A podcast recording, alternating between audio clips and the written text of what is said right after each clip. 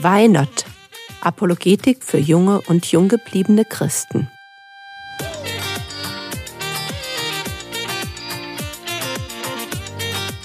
Theologie, die dich im Glauben wachsen lässt, Nachfolge praktisch, dein geistlicher Impuls für den Tag. Mein Name ist Bärbel Fischer und wir wollen heute etwas argumentieren lernen zum Thema Warum ist Gott unsichtbar? Hey Timon, was geht? Na, alles gut? Jo, aber schau mal, da krabbelt eine Ameise in deinem Haar. Das ist nicht ungefährlich. Also nicht für mich, aber für die Ameise. Warte, ich nehme sie dir aus dem Haar. Schau mal, jetzt läuft sie von einer Hand auf die andere und merkt gar nicht, dass sie überhaupt nicht vorwärts kommt. Und irgendwie hat sie überhaupt keine Angst vor mir. Ich bräuchte nur einmal zu drücken und sie wäre Ameisenbrei. Weißt du auch, warum sie keine Angst hat? Sie kann dich nämlich nicht sehen. Klar kann die mich nicht sehen.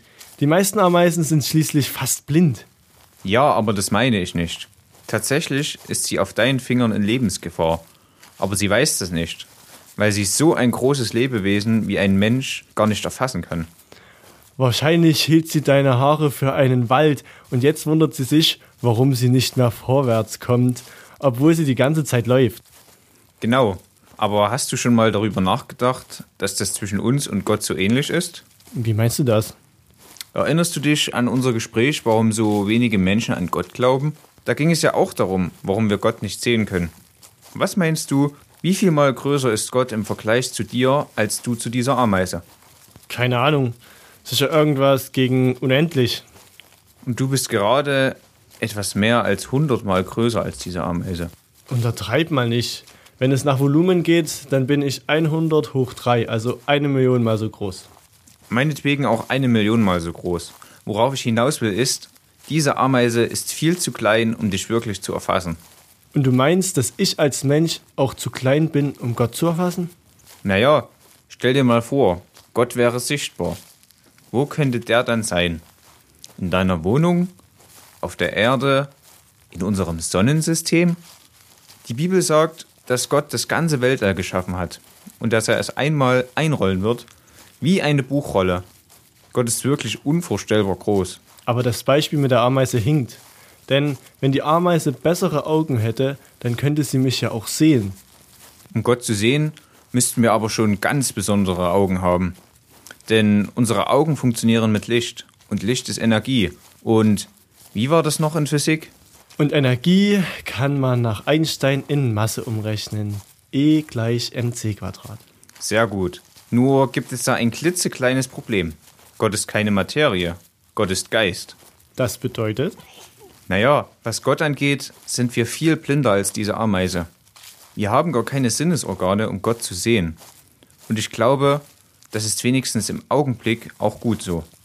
Also, ich finde es toll, wenn wir Gott sehen könnten.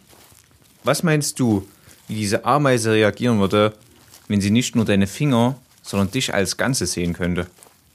Die würde sich wahrscheinlich vor Angst in die Hosen machen. Die Bibel sagt, dass wenn wir Gott sehen könnten, also so wie er ist, dass wir dann nicht überleben würden. Aber obwohl die Ameise dich nicht wirklich sehen kann, können sie doch erkennen, dass du da bist. Ich kann ja mal drücken. Lasst es. War nun Spaß. Aber sie ist jetzt stehen geblieben. Irgendwie hat sie gemerkt, dass ich da bin. Und genauso ist es bei Gott. Wir haben keine Sinnesorgane, um Gott selbst zu sehen.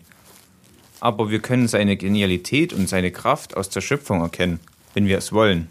Und weil wir Gott nicht sehen können, hat er sich uns offenbart. Hat er zu Menschen geredet und er ist in Jesus sogar selbst Mensch geworden.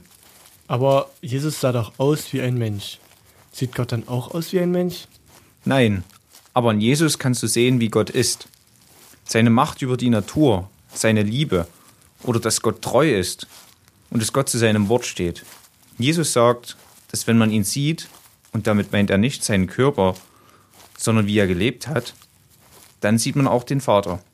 Das heißt, alles, was wir über Gott wissen müssen, hat Gott uns in der Bibel und hier insbesondere durch das Leben von Jesus offenbart. Aber sehen kann man Gott nicht. Und das ist auch gut so. Okay, danke. Das war es für heute. Wenn dich die Videos zu diesem Podcast interessieren, Dann geh doch auf YouTube und suche nach Why Not Glaubensfragen. In der nächsten Episode geht es mit Jesu Leben und Lehre und meinem Mann weiter. Der Herr segne dich, erfahre seine Gnade und lebe in seinem Frieden. Amen.